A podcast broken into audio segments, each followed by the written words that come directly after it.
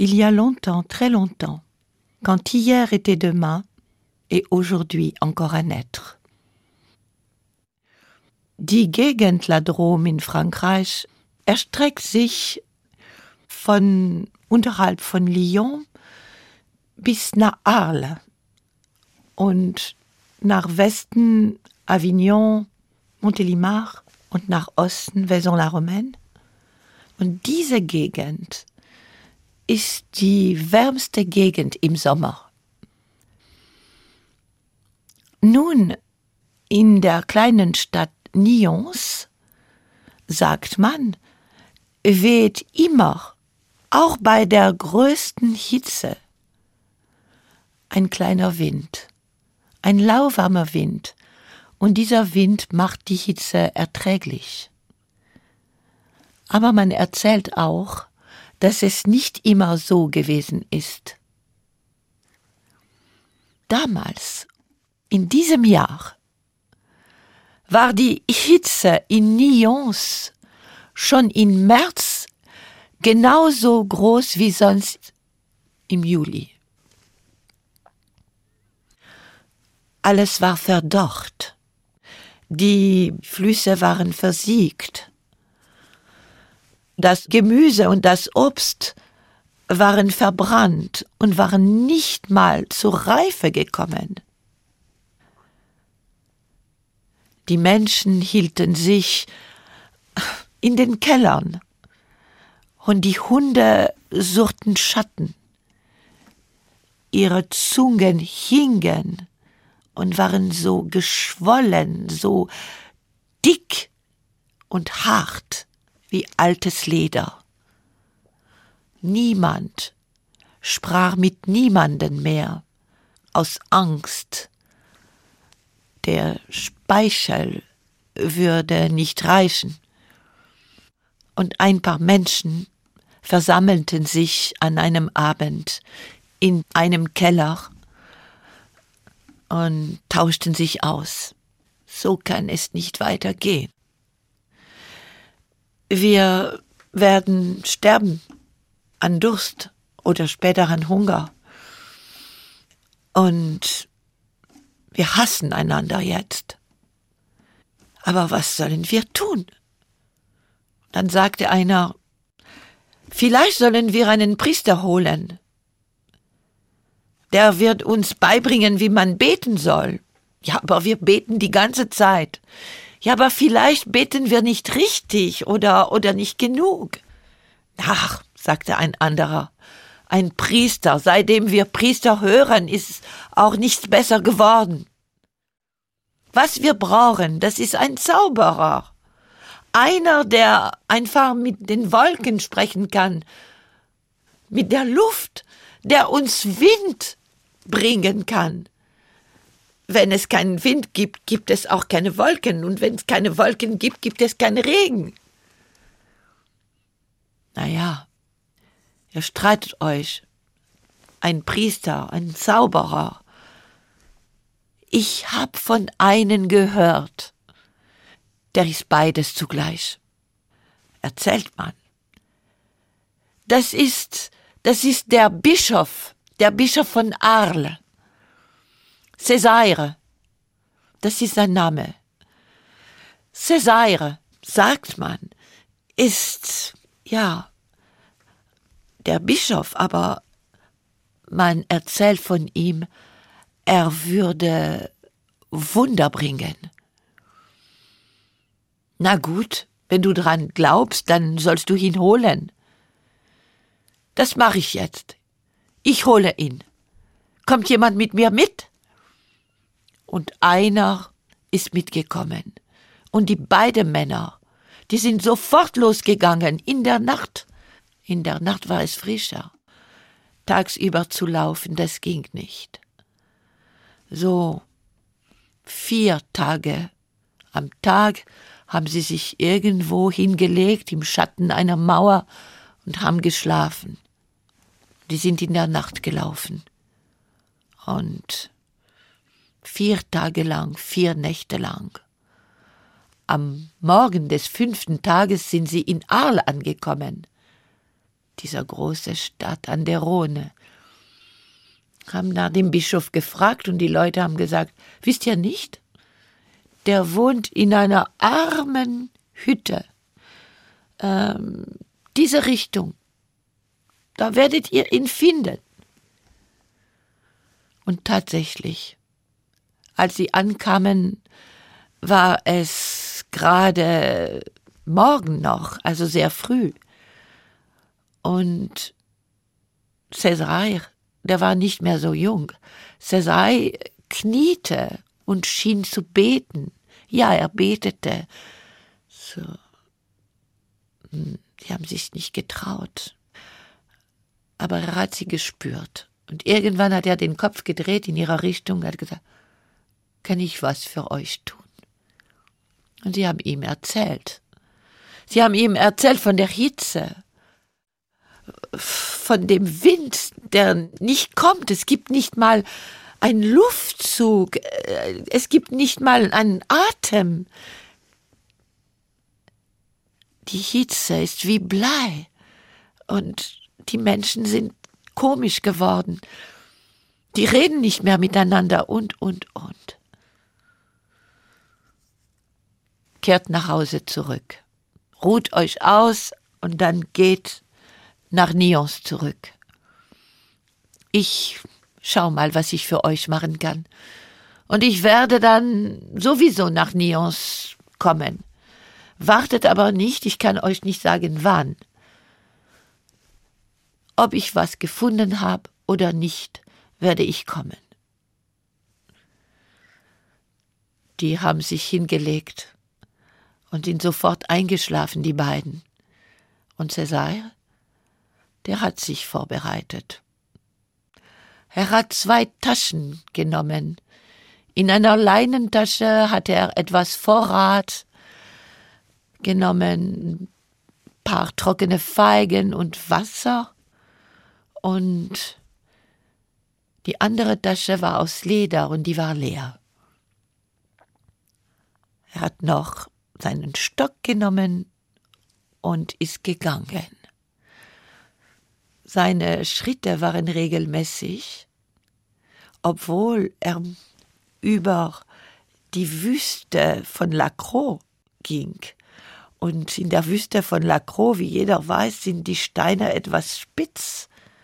Aber man erzählt, die Steine von Lacroix hätten sich gefreut, dass sie von Cäsar betreten wurden. So haben sie ihn nicht verletzt. Er ist lange gegangen und erst gegen Abend an der Küste angekommen, vielleicht in Aigues-Mortes oder au Sainte-Marie de la Mer. Das sagt die Geschichte nicht. Er hat einen Platz gesucht mit Schatten und hat einen gefunden. Da stand eine große Kiefer. Und da hat er sich hingesetzt. Er hat gewartet. Man hätte seine, wenn jemand da gewesen wäre, hätte man sehen können, wie seine Lippen sich bewegten. Er betete und dann hätte man sehen können, wie seine Augen sich schlossen und wie er so ruhig blieb. Er wartete. Er sprach die geheime Sprache, die die Wolken verstehen, die Luft, das Meer. Er wartete die ganze Nacht. Noch ein Tag, noch eine Nacht. Und am Morgen des zweiten Tags, da, da, da hat er gespürt, so, naja, seine Haare am Nacken haben ihn gekitzelt und er spürte so wie ein lauwarmen Atem ging über seinen Arm und es roch es roch anders. Und da begann er zu flüstern. Allez, allez, approche-toi, ma belle. Komm näher, meine Schöne. Ja, ja, ja, ja. So, du bist wunderbar, ja. Komm mal her, komm mal, ihr habt keine Angst vor mir. N'aie pas peur, je te veux pas de mal, moi. Viens, viens donc.